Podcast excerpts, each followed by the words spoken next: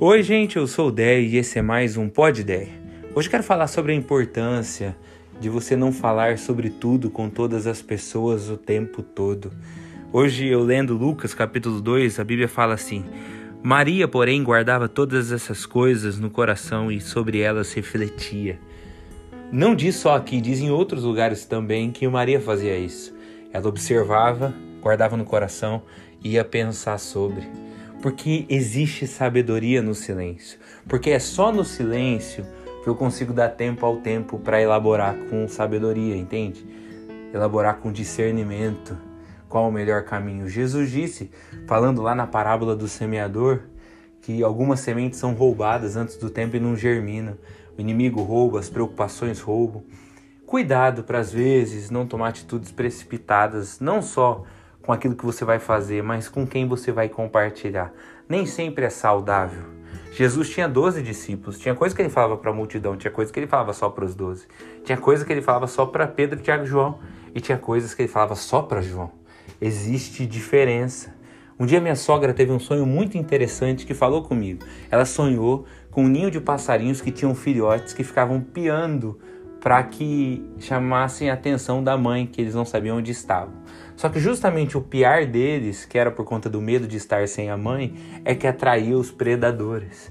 Às vezes você fala muito porque está inseguro, mas justamente por falar muito é que você toma as decisões erradas, porque você fala para pessoas que não necessariamente se importam de verdade com você, ou não necessariamente têm o mesmo, os mesmos valores, os mesmos princípios, a mesma fé que Deus pode fazer.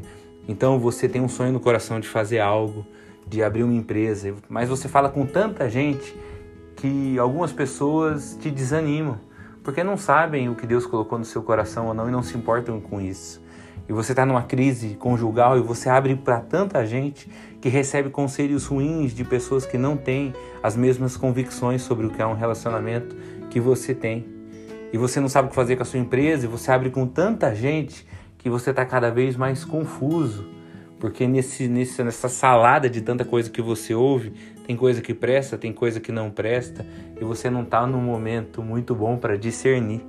A gente precisa não só esperar o tempo, a gente precisa também escolher para quem a gente fala, mas acima de tudo, eu queria dizer isso hoje, a gente precisa conseguir também não falar. Às vezes guardar só dentro de nós como Maria fazia isso é domínio próprio. Então a música do César Menotti Fabiano, nem sei se é deles, mas eles interpretam que fala assim: na hora do adeus, você olhou para mim e não acreditou ao ver chegar ao fim e perguntou por quê, mas eu não respondi só para não te ofender. Disse adeus e saí. Sabe, é, eu dou aula de oratória, as pessoas querem aprender a falar. Mas e quando a gente vai começar a aprender a não falar? aguardar em silêncio. Jesus, na frente das autoridades, Herodes e Pilatos, fica em silêncio, porque não precisa se defender, porque a defesa dele é o próprio Deus e o propósito dele, quem cuida é Deus. Hoje eu queria te perguntar isso.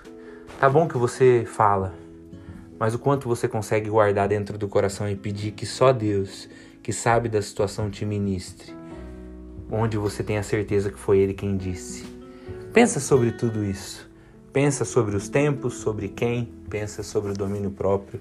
É o que eu vou fazer e pedir que Deus me ajude. Valeu, até amanhã, gente.